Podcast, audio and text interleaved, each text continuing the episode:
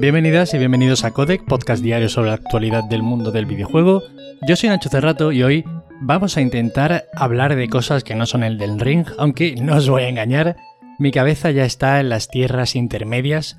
Pero bueno, tenemos algo de actualidad y tenemos que empezar hablando sobre Respawn Entertainment. Y es que Apex Legends Mobile estará disponible la semana que viene en 10 países.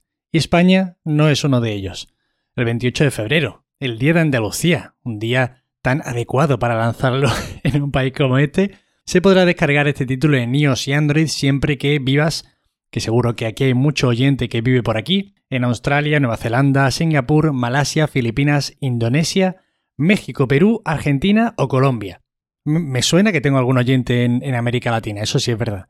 Sobre el lanzamiento global, Respawn ha dejado claro que no hay nada establecido. Van a tomar decisiones en base al feedback que obtengan de este lanzamiento limitado, entre otras cuestiones. Recordar que este juego será exclusivo de móviles, por tanto las preguntas aquí sobre el crossplay y cosas de estas pues no tienen cabida, porque es un juego desarrollado exclusivamente para dispositivos móviles. A ver qué tal sale esto, ya sabéis que yo no soy para nada muy fan de jugar en móvil, no juego absolutamente nada, la verdad, pero sí que es verdad que me da curiosidad por ver cómo otro tipo de compañías, como puede ser en este caso Respawn, se meten en estos fregados, ¿no? A ver qué tal les sale la jugada. No hay que olvidar que actualmente Apex tiene una importancia bastante considerable para Electronic Arts, que últimamente estaban yendo relativamente mal en los informes financieros casi todos los otros juegos, sin contar FIFA evidentemente, y Apex está funcionando todavía muy bien, así que entiendo que están bastante interesados en este nuevo Apex para móviles.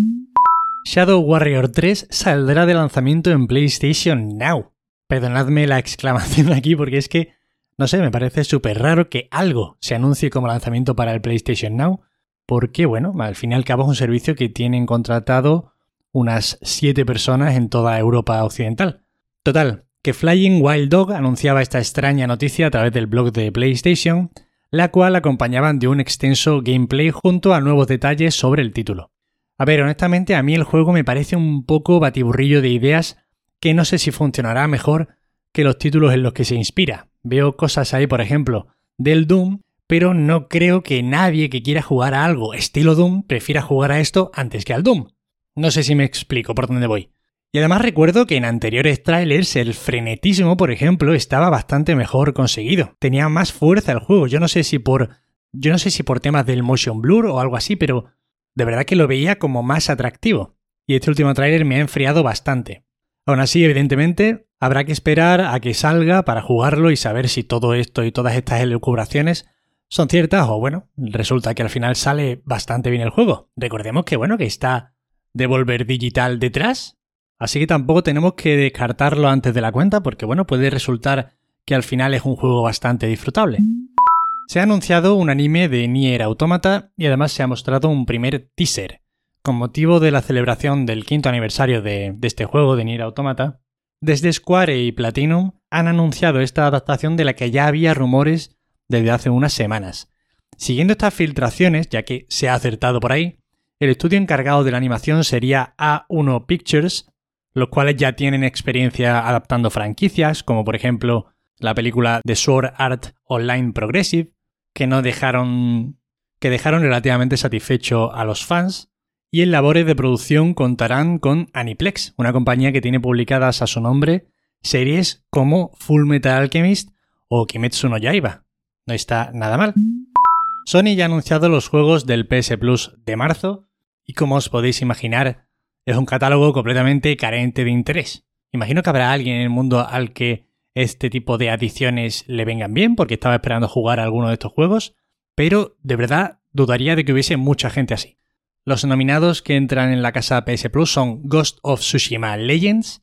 Ojo, no es el Ghost of Tsushima, por supuesto que no, es un multijugador independiente del título original, al que probablemente os estéis muriendo de ganas por hincarle el diente. El Ghost Runner, un juego de acción desarrollado por One More Level, que es una especie de mezcla de parkour, así como con ambientación cyberpunk, el cual llega solo para PlayStation 5, los de PlayStation 4 no podrán jugar a este juego, aunque está para PlayStation 4.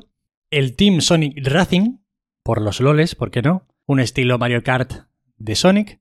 y el Ark Survival Evolve, un MMO de supervivencia con dinosaurios, el cual creo que en realidad este tiene bastante gente jugando, pero yo qué sé, macho. Está la cosa verdaderamente justita.